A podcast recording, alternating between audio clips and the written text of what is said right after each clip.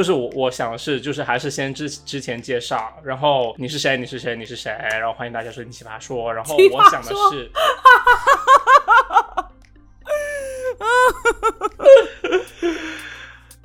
欢迎大家收听碧池说，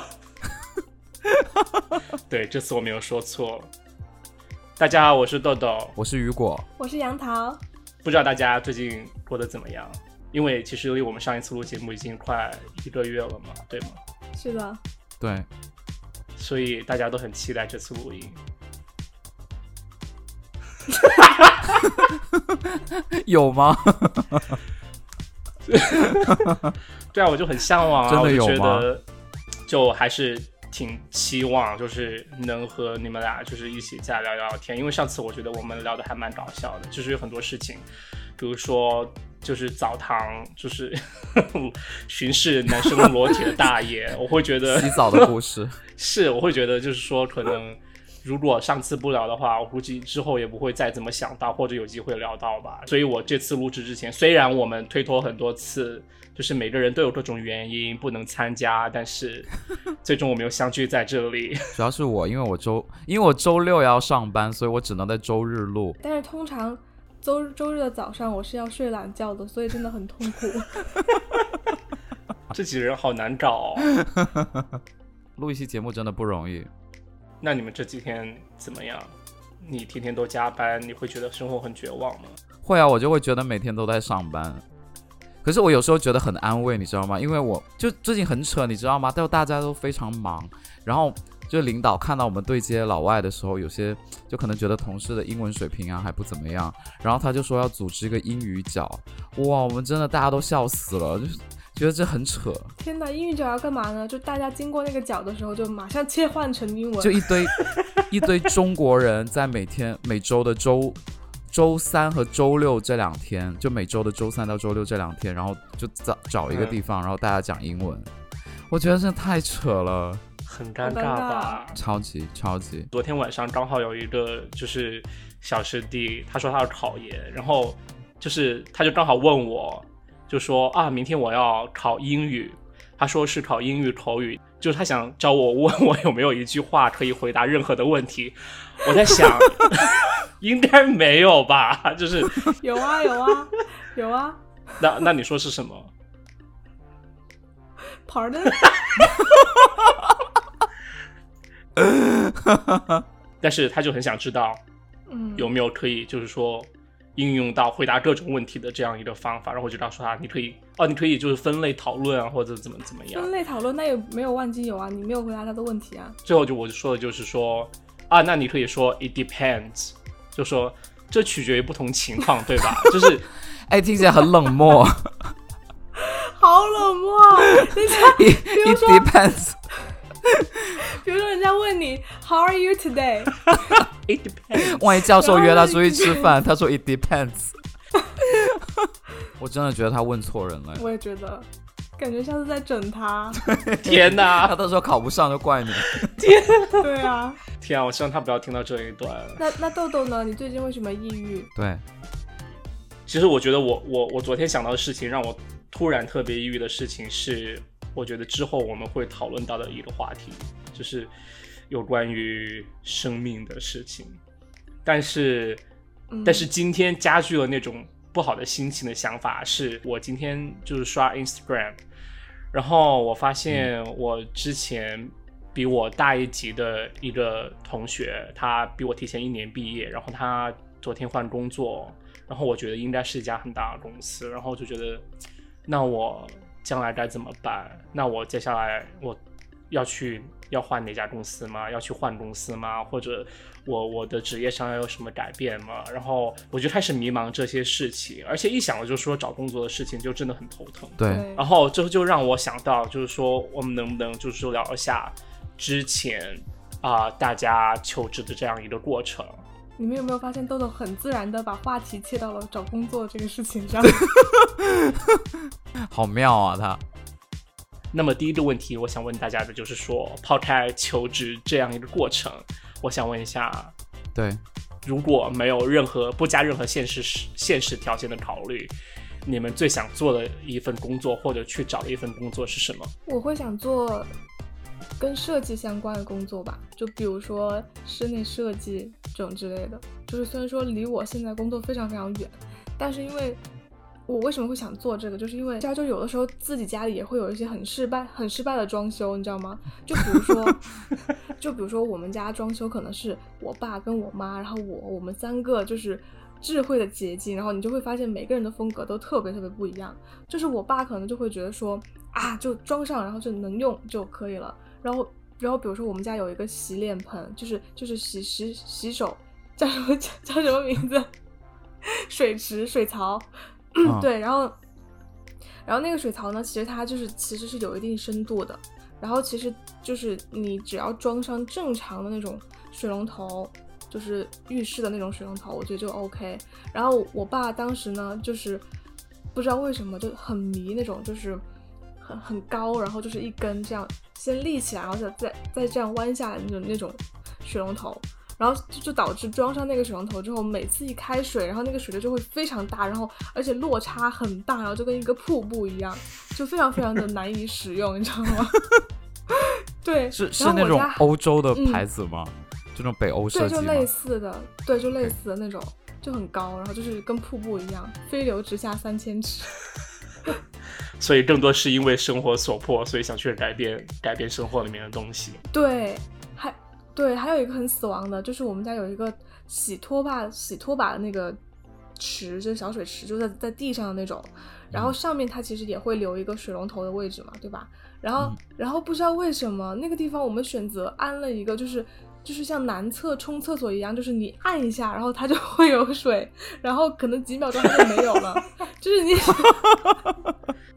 就是你想你要去洗拖把的时候，就是你要一直按，然后再洗，然后然后又没了，然后所以说你要一只手要按住那个钮，然后你就这又就是另一只手去洗拖把，就很可怕的设计。那如果你假如你现在没有在啊、就是做一名呃视视频行业相关不考虑现实的话。对，嗯就是嗯。不考虑现实，那你会去干嘛？其实我一直很想做那种服务人员，就比如说像清洁工啊，或者是那种物业管理员，嗯，就是就是服务一整个那种社区的那种。对，因为我觉得，当然那个现实的问题就不能从事这个了。就是我我现在目前不会去从事这个，但不一定以后不会。就是我会觉得嗯去做那种物管员 物管员，就是等你等你等你六十多岁、七十岁的时候，就是成为老大爷的时候，然后再去做社区服务的工作，对，就很合对我适。对我就很想做那个，我就觉得以后这是一个趋势，就可能以后我等等我到等我们到六十几岁的时候，那时候会很多物业单位都是建的很高的楼嘛，然后就很需要我们这些老大爷去去做。但是我觉得好玩的点是在于你可以跟不同的人去打交道，然后我就觉得很有趣，就是他们可能家里面又都会有不同的需求和不同的问题，然后我就可以去。给他们解决这些问题，然后每天遇到案例不一样。当然，我希望是对方是正比较礼貌的正常人，然后就给他们处理这些问题。然后我这里要讲一个，就是以前我在北京工作的时候，有一个同事，就他其实住在昌平，他不是住在昌平区，他是住在昌平县。桃儿，你知道在哪儿吗？是有区别吗？就是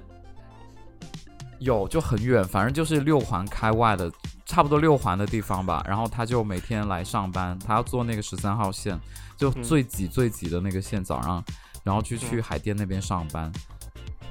嗯，他然后他每天花两个多小时，然后他就说他有一天他就因为他已经三十几岁了嘛，他就不想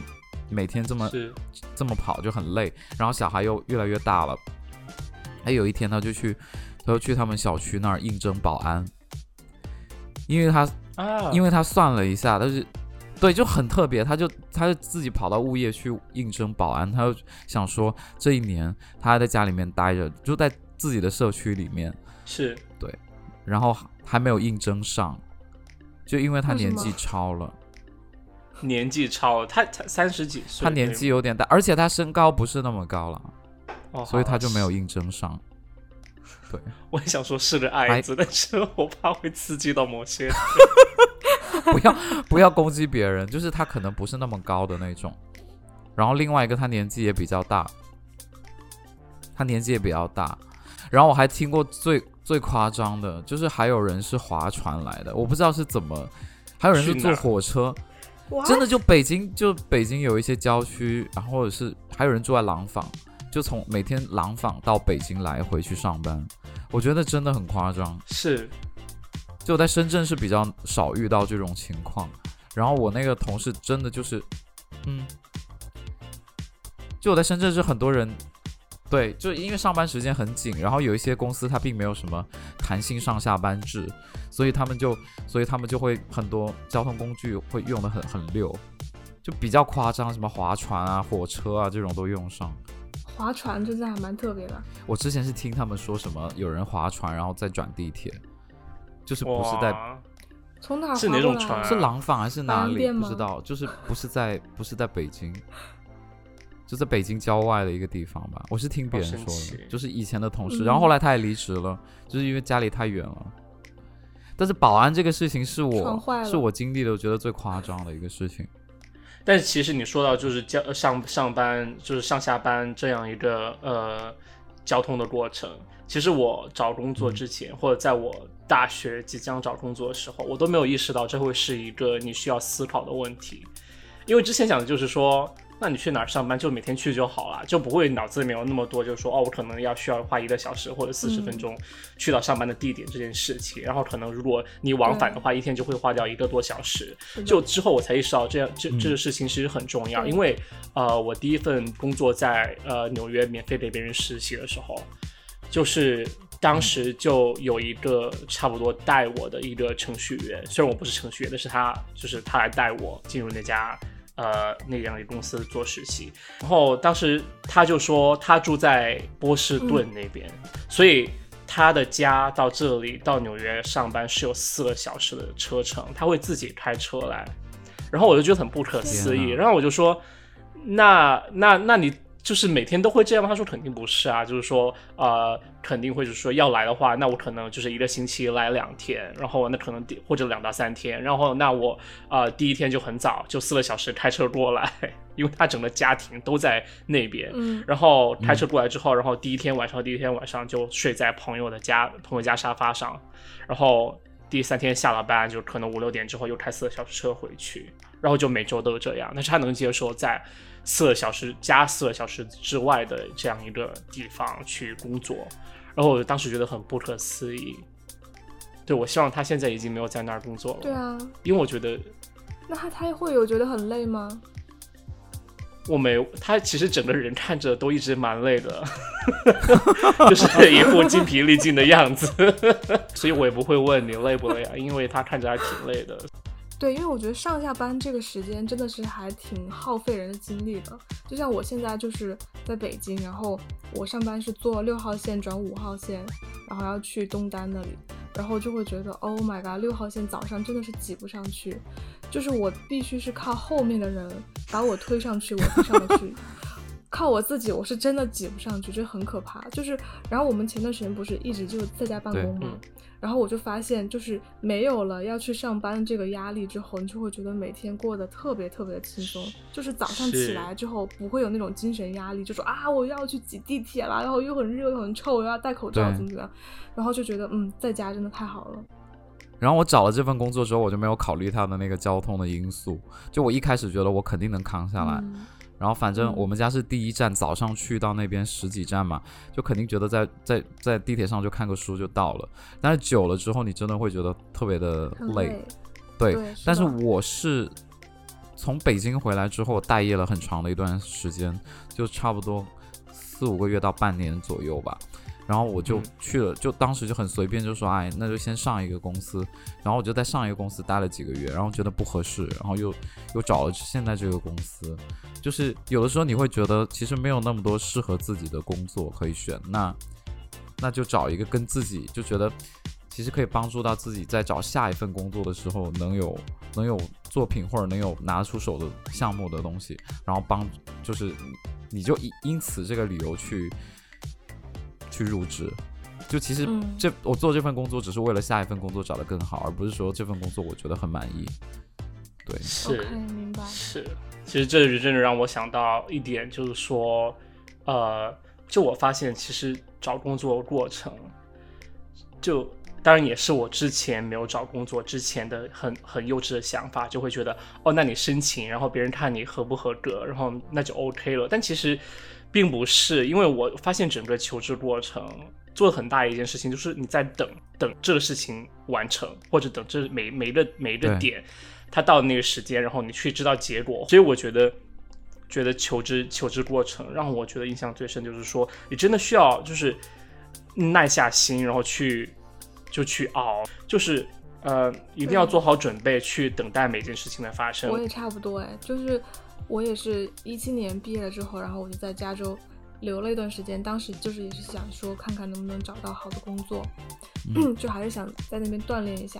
然后那个时候我觉得也是时机不太好吧，就是刚刚收紧就是工作签证的时候，然后当时是所有的大公司其实都不给留学生就是一个 entry level 的这个工作签了。然后就非常非常难找到好的工作，然后我记得当时就是，其实我们学校也不差，但是就是因为这个签证的问题，然后就很多好的机会就拿不到，然后就只能去面试一些可能真的是非常非常不客气的说，就是很野鸡的公司，就比如说那种卖保险的，你知道吗？就是 要算几个人的那种吗？我还真的去面试过，然后他就是他在的那个地方也是可能就是，嗯，不是洛杉矶的那种市中心，可能就是一个某一个片区，然后里面有有几栋楼是那种商业区的那种，然后就去、去了之后发现特别特别神奇，就是一个小公司，然后门口呢还挂着就是中国的中国画或者中国的那种就是墨笔，就是毛笔字的那种画。然后进去之后呢，就开始跟我们说啊，怎么卖卖保险怎么办。然后当时我还是想面试嘛，那大家都穿的比较正式。然后我就发现跟我一起面试的人是一些什么黑人大妈啊什么，然后他们穿着就是穿着亮色的凉鞋、高跟鞋，就荧光色的高跟鞋。然后就麻辣鸡说嗯嗯，对，麻辣鸡可能就是麻辣鸡吧，我就说啊，那可能我来错地方了吧。就面试面试者介绍说：“大家好，我是 Nicky。”是华人嗯开的吗？那嗯，可能是吧，但是在里面我也没有看到任何一个华人，就是也有可能是上一个华人公司留下的字画，然后他们就保留在那里，也有可能。就懒得去动。对，然后然后 anyway 坚持了一段时间，就觉得也找不到非常合适的，然后我就我就回国，然后找到现在这份工作。机缘巧合，就是因为有有一个同学就正好在我们组，然后就就是他可以，我觉得这个也是一个很好的地方，就是因为如果你有一个熟人在就是这个组里面，就是是一个你想去到的地方的话，他其实可以给你提供很多很多关于面试，然后关于这个组里面实际做什么工作的这个建议。我觉得这个非常重要，因为现在国内就很多工作，特别是大公司或者外企，它其实是没有社招的。然后如果你认识里面的人或者朋友，你会进去会对，就会直接给你推荐了。对对对，而且特别是我从北，因为我在北京和深圳都工作过嘛，在北京我就觉得，其实他们比较重视你根正苗红，就是你研究生你是清华、北大都没有用，他就是比较看你本科的学校，然后你本科如果不是一个好学校，他们会觉得你很一般。但如果你在深圳工作的话，就大部分还是比较看重你的，你做过什么样的项目，你待过什么样的公司，你有没有一些比较拿得出手的项目，我觉得是嗯这两个城市的一个比较大的区别。你你没有办法说一下有没有，就是有没有错过什么工作机会让你现在很后悔的？如果你没有，我就说一个我的。我没有哎，我觉得我还没有好到就是会错过一个很好的工作机会。我也是，这里都没有。所以其实，因为我到现在为止，其实我都是做的，就是一毕业就，就是这个工作，目前都还没有换过，就是已经快三年。其实我觉得有的更多的时候是可能我有的时候也会很想去换工作，但是我没有这个勇气。呃，我倒是之前就是找工作的时候，我应该有给雨果说过，就是之前找工作的时候看到一本书，我觉得是圣经，然后呃，就是教你如何找工作。我觉得它里面就是就是整本书其实一个点就是说，你一定要想好自己就下一份工作想要的是什么，以及自己目前的能力能让自己拿到的是什么。你想要的是什么有哪几个方面？比如说你想要的工作条件。啊，你想要比如说装修，就是刚才雨果说的，你想要的一个薪酬，然后你想要的一个嗯做的事情，就是用到你的哪些技能，然后你想要的工作环境是什么样的，或者说你和同事，你去观察之后同事的那种气场和你合不合，以及工作方式，你每一条都要清晰的让自己想明白或者列出来，然后给自己排序，因为不会有哪一份工作是满足你每一个条件，但是你可以自己有一个排序，就是说哦，那我一定要装修，我一定要在最前面，比如说它是一份室内还是室外的工作。或者他出不出差多不多不多，这个很重要。那我把它放到前面去考虑。那你下一次去衡量工作，或者你来就是说来评测自己目前这份工作合不合适自己，就会是一个很好的标准。我当时在整个求职过程中，常常处于一种很焦虑的状态。其实往往就是。不知道自己想要什么，然后又听到别又又会觉得哦，好像别人找到都是那样的工作，或者别人别人做的都是那样的事情，但是好像我自己啊，是不是也要做别人做的事情？我觉得呃，就是那些东西想清楚之后，一条一条列在纸上之后，你就下一次有一个评判的参考，就会稍微至少就是你的心心里的压力会少很多，因为你下次知道很明白清楚的去比较什么。这个方法很棒。当然啦，就是整个过程有很痛苦、也很烦恼的事情。但是我我也有我也有碰到过很不专业的面试官，就像刚才呃雨果说到的，就是我之前有啊在这边就远程面试呃阿里的一个嗯实习生的一个位置，然后因为当时是朋友。呃啊天啊，前前脚才说自己不认识人，然后后脚就说朋友有推荐一个网页，自己可以去提交内部的 资料。天啊，我真是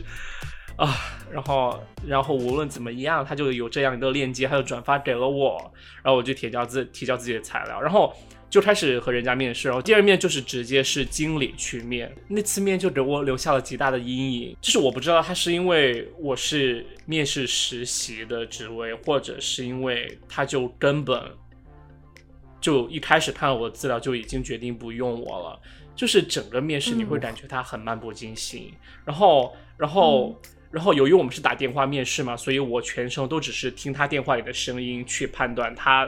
他他在他是说说话是什么心情或什么态度，然后以及我能听到他电话里的各种环境音，然后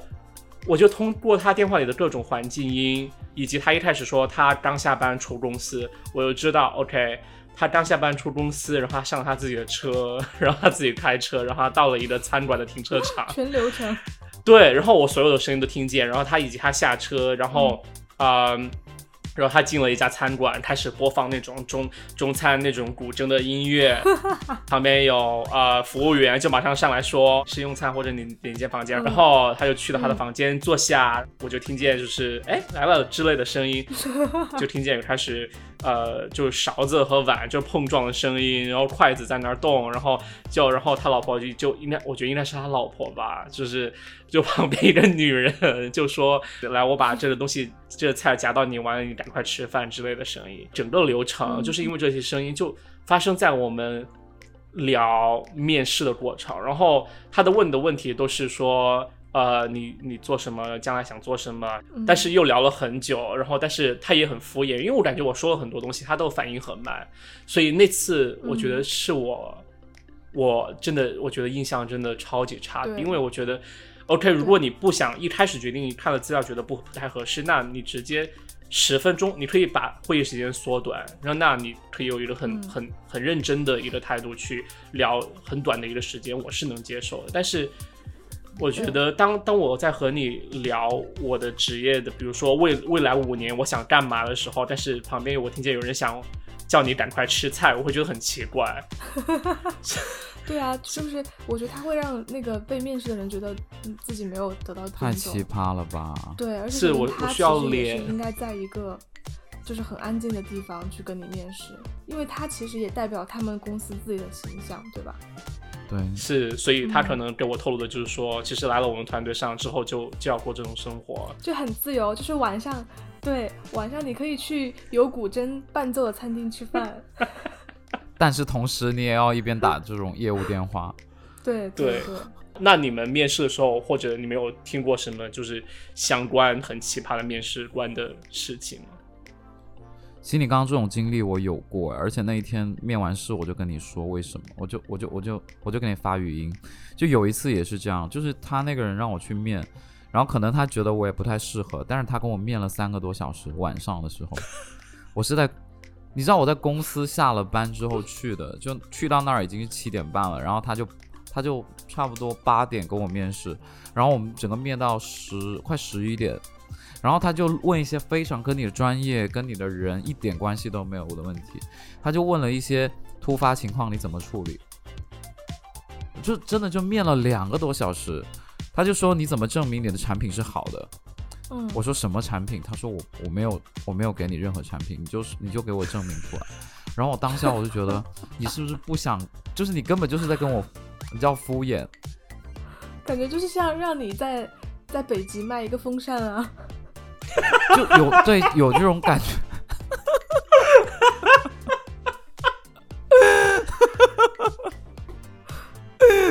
好了，快告诉我在北极怎么卖风扇？差不多是这个意思。你怎么在北极证明你的风扇是好的？是，太可怕了。那这种人我真的面，就是我面过几家，好几家是这种，就是我觉得有一些公司真的。他就是不想，他看你的简历可能觉得不太适合，或者跟岗位并不相符，无论是工作年限或者是专业对口，那就是他还是会找你去聊，而且聊很久很久。而且我们是面试的过程当中就已经面到十点多，然后他中途没有水，然后他还按了那个服务铃，然后还有那个水有人倒水进来。晚上十点多，对，晚上十点多还有人去倒水，很夸张。前台小姐都气死了，她怎么还不下班？好了，这是一个事情。然后第二个是我以前在北京刚刚毕业的时候，我曾经去面试过一个公司，然后他是做那个摄影记者，嗯，然后我觉得也不错，虽然纸媒也快没了，然后我就觉得还不错，可能走那个网络渠道。然后他居然他居然问我说，就是我一坐下，当时有三个人，三个人面试，然后他就抛了一个问题让我们抢答，就说你对艾滋病是什么看法？那你抢到了吗？然后当时。不是当时，当时其实前面两个问题都是另外两个人抢，我比较没有在抢这些东西。然后第三个问题问下来，我就觉得，哦，那这个问题肯定是我回答了。是。然后就他抛这个问题，因为前面两个问题都是比较软性的问题，就是那两个就无伤大雅，就可能是你对今天的天气是什么看法，然后你就回答的可以模棱两可。但是他说你对艾滋病是什么看法，然后我就。我当，我当时，我当时就傻了，一然后另外两个人就不抢答，就两个人同时望着我。那你就说啊，就是把这个问题让给你们两位。我没有说，我就我就说那个我对艾滋病的看法什么的，我就说我对艾滋病的认识，还有就是呃如何如何对待，就是就是艾滋病这这这个群体什么的，我就稍微说了一下。但是为什么会问到这一题呢？因为他是摄影记者吧，可能会关注这方面的话题。我猜他他就希望你是关注社会问题的。明白。对，是。然后这份工资我后来也没有面，也也没有面上。但我觉得最奇葩的是，就是也那个 HR 他加了我的微信，然后我我我过了差不多，因为那时候没有经验嘛，我过了一周我就说，哎，请问那个有没有信啊？我就问他，然后他就说。啊，你还没有找到新的工作吗？我当时觉得是二次打击，真的，他就他就，而且他还发那个笑哭，他发那个笑哭的表情包。我说，好坏啊！他说你还没有找到工作吗？然后我就，哇，他真的好过分，他干嘛不直接告诉你没有？有的公司他不会告诉你的，有的公司真的不会。我觉得这一点，那个字节跳动那个公司就还不错，就他们公司就会给你一个回复，就是你有没有过，他会跟你说。我觉得这样是对的，因为我觉得不管怎么样，就是说你给人家一个回复是一个星期，我觉得是很 OK 的。嗯，因为如果不回复或者态度很奇葩，我觉得将来肯定会被拉进我求职的黑名单。对啊，因为因为人家可能会一直等下去。但是我我我也我也有听说朋友讲，就说面试的时候就有点有一点点会涉及到有点过分的感觉，或者有点奇怪。就是我有的朋友他去面面面，应该是北京的蓝色光标，是我这边的一个同事曾经在国内的时候，他工作的时候去面的蓝色光标，然后其中有一轮就是说是呃临时表演广告，就是我马上有一款产，我说一个产品，然后然后呃可能你。就马上想一个广告，然后马上就表演出来。就是我这个朋友呢，她是一个特别文静的女生，就是你能想到，就是回想你的初中、高中班级，她是一个呃，一看就是学习好，然后陶老师喜欢，然后戴眼镜，白皮肤白白的，呃，长得没有很出挑，但是看着特别文静的那种女生，有点傻白甜的感觉。当时面试官给他的题目是杜蕾斯的润滑剂。然后 我觉得应该是你知道，可能是因为这个产品的特性，可能会有一些很搞笑的或者很有创意的点。我不知不知道，我不知道面试那个男的面试官他的想法是出发点是不是这样。当然，那个广告他就演完了，演完之后，面试官问问他的第一个问题就是说，你有没有用过这款润滑剂？哦，然后。那女生她就会，就我朋友就会感觉有点被冒犯到，就是说，你可以问我知不知道这款产品是什么或者干嘛的，但是你干嘛问我有没有用过这款润滑剂？这个有点太。然后我就觉得感觉他是在欺负她，就就就就会觉得是就是在欺负这样一个女生，我就觉得还挺有点让人生气的。怎么说呢？他卡在一个还好的尴尬的 对。他就像我的笑话风格，对不对？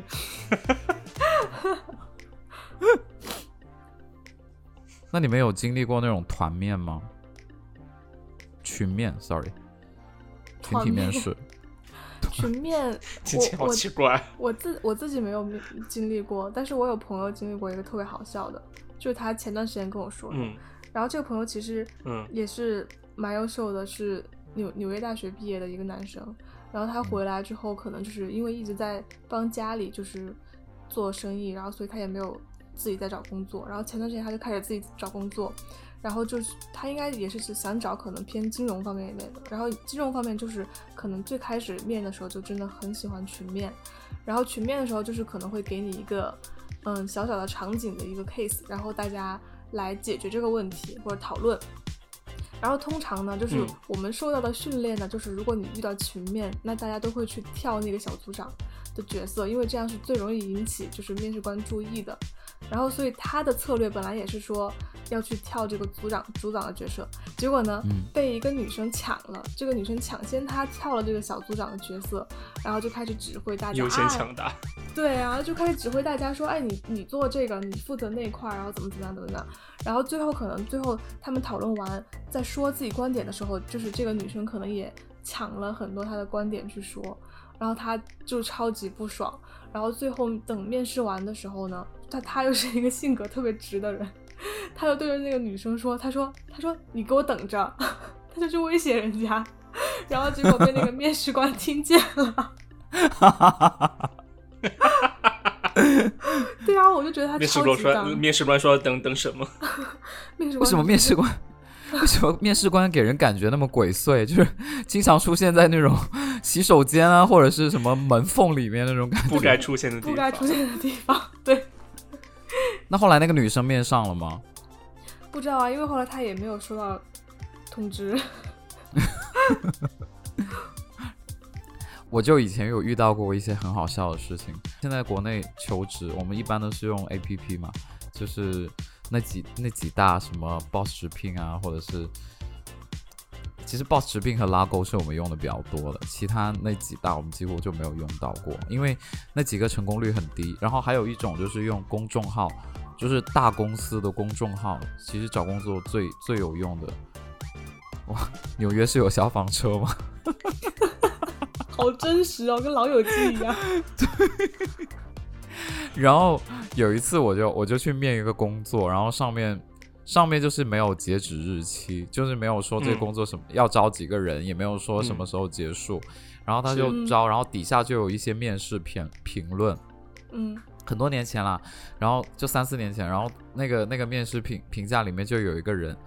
因为大家在里面都是假写假的名字，然后那个人叫什么 Kevin 之类的，然后 Kevin 就在底下说很好的面试官，什么呃，总共要面三轮，然后觉得呃觉得面的很好，但是我自己的觉得自己实力不够，然后底下又有一个人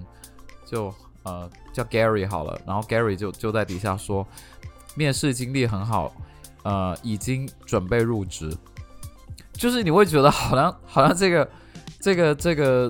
这个东西已经是尘埃落定了，就是你不用再去面试了，已经是确定是他了。但是我当时也在面那个职位，哦，就是 HR 根本没有跟你说吗？当时那个 HR 跟我说还是你，正在面？我当时正在面试，然后 HR 说这个岗位就是给你的，然后我们只招一个人，然后我就当时觉得很奇怪，我说那为什么会有人在 App 里面说自己已经已经面上了？天然后然后那 HR 就跟我说，他说不知道这个人怎么回事，然后我觉得就很奇怪嘛，HR 他可能给每个面试面试者都是这样说的，对，就这个工作就是你的，结果那个人才面试走，他就发消息。应该不是，我觉得很奇怪，就是反正我遇到过还挺多这种的。然后还有人，因为我们去面试之前，我会看这个公司底下人对他的评价，还有现在不是国内很流行说去什么天眼查嘛，查一下这个公司什么样，就我会去查，然后再去看，然后再嗯。决定要不要去、嗯，去面试。只是当时这个哥们儿他真的太自信了，我我我我会真的会吓一跳。就是你有没有觉得有的时候啊、就是自你们就觉得自己是，就是眼就是你们的眼眼光会放的很高吗？就是从国外回来的时候，嗯，还是会的。会，然后我们好多好坦然哦，都没有装逼说一下没有啊，就是没有。我觉得，我觉得我的想法就是说，嗯，我相信任何人都是想说以自己的能力去到啊、呃最好的地方，就是以自己的能力嗯去到匹配自己能力最好的地方。然后，那最好这个定义呢，就可能会包括呃待遇以及工资以及工作环境，呃，所以你找你你找工作的这样一个流程，肯定是想让自己先去碰到最好的，然后再一步一步下来，对不对？因为呃，我觉得你是你是想找到那个呃，就是说你自己垫脚尖能摸到的地方，而不是说啊、那我明天我去当呃物业管理好了，就像你说的，呃，那个可以等到我 那是进不去了工。作干不了的时候再去做。呃，所以我觉得这样想，对，所以所以这样但是物业管理也不是一个简单的活。啊、是是是，我没有说物业管理很简单。对，就是我很尊敬每一位物业管理工作者，只是只是说，就是呃，只是想就是说，呃，目前就是说，当我在就是工作市场里，就是整个呃一个呃职场的一个环境当中，想找到一份，肯定是先从最好的工作开始找起来。所以我觉得不存在就是说眼光高，我相信，我觉得这是一个任何人都会想的一个策略吧。嗯难道你不是吗，雨果？我有我有一个学妹，她是她也是我们学校的，然后她毕业之后，她就没有去大公司工作，她去便利店打工了。就是当然，他有说艺术很好他的艺术学有自己写校出来，然后他最后去便利店打工。对他去便利店打工，当然他有接一些外快，就是他会平时会给别人做一些小单子但他就是在便利店打工，就是做一些外单。他就会觉得那份工作让他来说，对他来说，他觉得是没有压力那么大的。嗯，哦，你是说他可能平时平时在便利店，呃，就是做一份普通的工作，但是呃，就是自己也他说会做一很累。些外，就是外单，专门去做专业上的东西，就是不会，又也不不也不用去理会，就是可能天天要在工作里面要和要和老板或者同事之间去打很多就是不想打的交道，就我觉得这样还挺好的。他觉得身体很累，但是心不累，就是因为一般人，你说是。一般就是因为学校还不错嘛，就是学校毕业出来之后，你一般不会那么轻易就说我去便利店打工，而且他打了很多，就打了一年多还两年，反正时间还蛮长的。是，他就觉得我每天在那儿，我虽然很累，但是我也我也做自己专业的东西，我没有放弃。但是经济经济当然也没有很好，但是就他会会他会觉得他不适合去那种公司里面，然后晋升一个岗位，或者是是去做一个项目，然后每天都在手机里面跟对方对接，他会觉得便利店这个工作就是时间到了我就上下班，他会觉得是是比较适合，就可能会比较放松。但是我我常我常常就在想，如果是我，我能不能接受这样？其实我会觉得会比较难。我觉得我觉做出他这个选择，其实是比你找正常的工作更需要勇气的。对对嗯，因为很不稳定嘛。对，对，但是我觉得这就回到一开始说的，就真的是我觉得就就就做什么样的工作，以及做了之后开不开心，真的取决于你一开始想要的是什么样的生活。就是因为不可能有任何一个工作是完美的，就是这是肯定要首先承认的。只是说找到哪份工作是满足你最多想要的需求，就看你自己去权衡。是的，而且你不觉得我们以前在学校的时候，当然你没有呃到大三大四，就大家会比较一个氛围就会比较浮夸，就是觉得我一定要在某个时间我就去证明自己，做到行业的某一个一个水平吧。但是大家都会嗯这么想吧？对大家都会这么想，但是我们学校会更，就可能在大一大二的时候就开始比较，大家比较着急的去表现自己的水平或者能力，想要混进那个我就在专业圈子，对对对，就你要你要打入那个圈子，然后你要结识到什么样什么样的人，然后你要做过什么样的呃单子。那另外一点就是想说你你的勇气，你在便利，比如说你去便利便利店打工，你毕业之后你去便利店打工，然后他们他他也会想说，那如果遇到同学，同学可能就会说，当然我我相信我们同学人都非常好，也不会说。因为工作本身也没有什么好或者不好，就是只是看你怎么选择。就是他可能会觉得，可能被同学遇到了或什么的，可能就会心里会有点压力。嗯啊，不会，我觉得还好啊，我会很佩服他，而且我会觉得，因为我觉得，我觉得一个人最幸福的情况是呀、是一个人最幸福的情况是他他做着自己最开心、最幸福的事，对对对，对他自己想要的现在也那种生活是最也辞职了，他现在也没有去呃，他现在没有去便利店打工，就比较专心的去做自己的就是创作什么的。对，因为我知道很多人他是只在等单子去做嘛，因为大部分是自由职业者，就等单子做，但是他就是他是在等单子的品同时又去便利店打工，所以我就觉得很佩服他。你说到他的话，让我想到一个反例。我我有一个学妹，她之前想让我推荐进我们公司。数字产品的设计这方面，其实分成大概两类，就是一一类就是说做呃对公的，就是呃公司企业所用的软件这方面是是一个方向。另外就是做产品，就是去大的很大的科技公司做他们的数字产品的设计。这个女生她其实内心是很想去科技公司，但是她由于看见了。呃，这样一个机遇，我可以推荐他去，就是我们公司就是更多的是对企业的这样一个服务，就是设计的话，呃，一个工作，他也想去尝试做这份工作。我后来就推荐他去参加我们公司的面试，然后他就进去了，啊、然后他就到了最终面，然后最终面就要就要是把所有的那种呃。呃，面试的一些选手在同一个场合，然后大家可能就偶尔会聊天，包括和团队里面的人去聊天。然后当时我们团队上就有人和他聊天，就问他啊、那你为什么不想去产品公司，而是想来就是做企业方面的工作呢？就企业设计方面的工，企业产品方面的工作呢？他又说，嗯。其实我内心还是挺，还是更想去呃产品公司的，但是也是想来这边再尝试下这边的机会。然后后来 我们团队里面的人就跑来跟我说，他说：“天啊，我听别人说，呃，你的那个学妹，她竟然在聊天的时候说她其给人表表露出的选项，其实我们公司并不是她第一选项。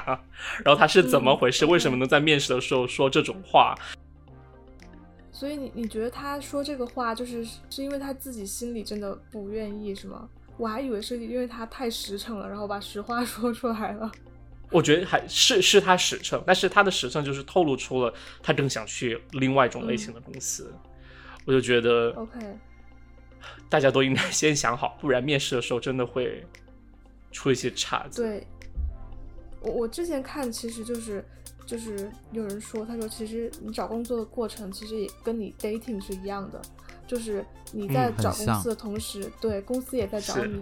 所以其实是就是反过来想，就是你去 dating 的时候，你也不可能跟对方说说啊，其实其实你不是我的第一选择，我可能更喜欢 那个谁谁谁。天哪，有备胎，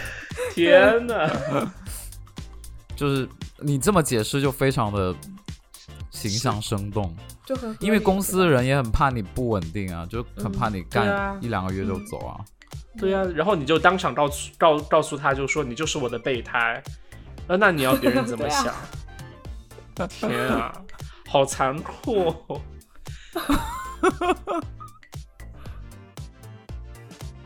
其实我觉得，就是整个求职过程当中，我觉得真的就是一个匹配的过程，就像啊、呃杨涛刚才说到的一个约会过程，就是呃，OK，你能找到最好的匹配，你想清楚了自己想要什么，然后你能碰到对的机会、对的公司、对的人，然后你能找到这样的匹配，OK，你很幸运，而且你能就说能打动对方，然后你们能在一起工作。那 OK，那你就找到一份很好的工作，但是你也有可能就说没找到很完美的一份工作，而且这也可能是最常见的现象。那么我觉得嗯你可以，呃，就是说，呃，你也可以接受这样一份不是很完美的工作机会。啊、但是我相信他肯定在某一方面也是满足你的需求的，呃，而且这样一点也让我想到一件事情，就是刚才呃，我不知道是雨果还是杨涛有提到，就是说，嗯，很多事情很有有时候你想等一个很完美的机会，但是其实我觉得那是一个不太明智的决定。我觉得，嗯，嗯。很多时候你先找到一个自己能找到一一份工作，先工作上，因为很多行业，呃，不仅看你的工作经历、作品，也看你的年限。他会，他会因为年限和工作经历是一个 HR，我觉得对你有没有经验是最直接的一个判断，会或者第一印象的一个判断。所以，如果你手上先有什么工作，你可以先做，然后之后再继续找，而且你可以之后选择性的去，要么我想保留，要么我想隐藏这一段工作经历，我觉得你是可以做到的。所以我觉得，如对果说，所以我觉得，如果之后如果大家有碰到这样一个选择情况的话，我觉得可以先做上这一份工作，就自己能找到这样一份工作，然后再同时也再继续找。我相信你做这一份工作的时候，只要是相关的工作，你都会有新的学习、新的体验，特别是针对才毕业的新人来讲。哎，我有个问题，就是比如说你们，因为你们在中国的话，就是大家都说母语嘛，然后你们在国外的话，是不是找工作会因为外国人的关系，会比本地人本本地人会更难一些？就比如说看他们看到你的名字啊，或者是就他的那个拼音啊，或者什么，包括语言水平，他们会觉得不会把你们当做第一备选候选人，会比较优先考虑本地的本土的，就是持绿卡的或者是国籍的人吗？会有这个问题，就是留学生找工作本来就是比较困难的，而且就是嗯因为如果公司他要用留学生的话，那你一定是有一些东西是已经超过了本地人，对吧？他才会考虑说用你。而且如果公司要给你发那个工作签证的话，其实公司他也是要就是多付一些钱去去去雇你的。OK，作为第二语言的第二语言为英语的人，在美国找工作，我觉得语言上的呃阻碍其实没有想象中的那么大，但重点是你是否有那个思维和勇气去向和那些外国人，呃，像和本国人一样在沟通。嗯，我觉得这是一个很重要的点。对，这是一个语言方面的问题啊、当然也有各种就是其他身份的原因，呃，就是呃签证的原因，这是另外一回事。但是我觉得就是、呃说话这方面是很重要的一点，就是说，因为我觉得只是换个角度讲，就是说，假如我我我在中国工作，那我肯定是我要我会面试的时候，或者和和工作的团队上的人是很友好的交流，友好的交流什么鬼？就是会就平时像聊天一样，就是像我们现在在聊天一样，就是想说啥就说啥。嗯，对，没有障碍，但是而且是没有，就是我们说到一个东西啊、我们说到说什么呢？说说某所学校，我们大家都会知道那所学校是什么，我们大家知道普遍社会上普遍对那所学校就说哦是所是所很好的学校，但是如果到了英语环境的话，或或者在美国，你那个整个文化的内容不一样，那他们说的一个东西，可能你无法。明白他们他们想强调的点是什么，然后那样那时候就会有一点困难。包括美国人，就他们很喜欢聊运动啊什么的，然后如果你不看的话，其实就完全没法跟他们聊，啊，那豆豆在国外不就应该都不说话吧？平时对啊，就没办法聊运动的事情啊，party 都从来不不叫他一起？我也不会去啊。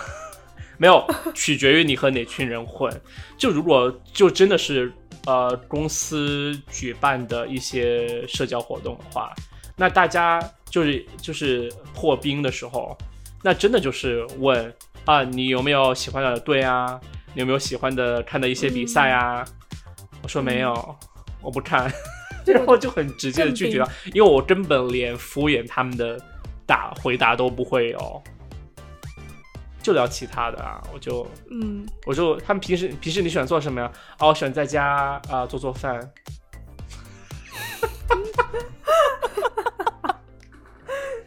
你要你要怎么和你要怎么和你的领导或者经理聊，或者你没见过的同事聊聊做饭很难啊。所以国外也有团建这个东西。就是会有，就是说，比如些呃 Happy Hour，就是可能呃，就是可能某一个周五，大家会说，那我们周五这周五这个下班后去一起去喝下酒，嗯或者公司有一些嗯活动的时候，大家会公司出钱让我们去某一个酒吧去包场之类的，那你会参加吗，豆豆？那些我也会去。当然，其实呃面试的时候可能也会涉及到这些东西。我觉得真的取决你要有一些策略，就是说要提前准备好可能会聊的话题，或者提前要想好怎么去展现你自己的是怎么样一个形象。你你现在还会觉得有压力吗？我不会，但是真的取决于，我觉得，我觉得就是你要好，就像面对你本身以前中学、初中的朋友一样，你要去面对社会上的人。你要明白一个事情，就是说，OK，你可以想尝试去讨好每一个人，但是并不是你和每个人都是契合的。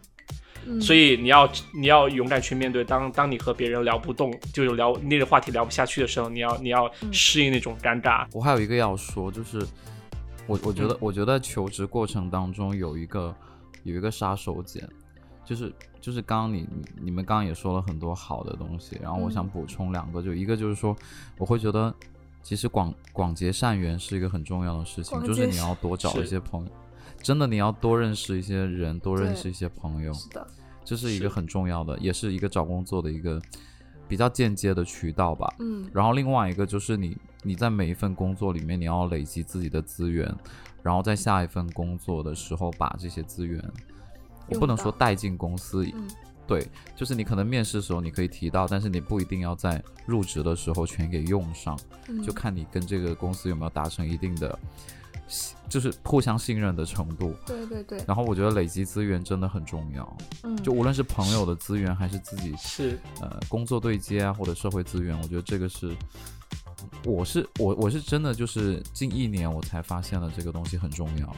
嗯我是说求职的这方面，因为你资源越多，其实是你自己去跟这个老板谈判的一个砝码就越多吧，就筹码就越多。，对嗯，对，这是我以前没有意识到的。是，而且我觉得就是，我觉得你讲的很对。然后，而且我觉得就是说，想到刚才我说的点，就是说，呃，就是如何去和同事沟通。我觉得，就是一旦你开始去求职，或者我不知道，就是可能作为新人来讲，校园才毕业的新人来讲，我觉得需要很明白一件事情，就是说，社交是绝对是必要的。可能按照我之前可能毕业之前的我，我会觉得啊，我这么孤僻，我觉得可能我不知道怎么去面对将来的社交，还不如不去社交。但是我觉得要一旦你准备好求职了，或者要开始求职了，你要明白的一个概念就是说，职场上的社交和普通你生活中的社交是两码事，你要把它当做两两个分开的呃。就是说功能性的社交来讲，就是啊，在讲什么？就我觉得工作上的社交是工作上的社交，生活上的社社交是生活上的社交。他们的呃，比如说你工作上和你面试的时候你认识到的人，呃，工作以后认识到的人，你们聊的东西、关注的话题，其实它就是一个比较肤浅的一个呃连接的过程。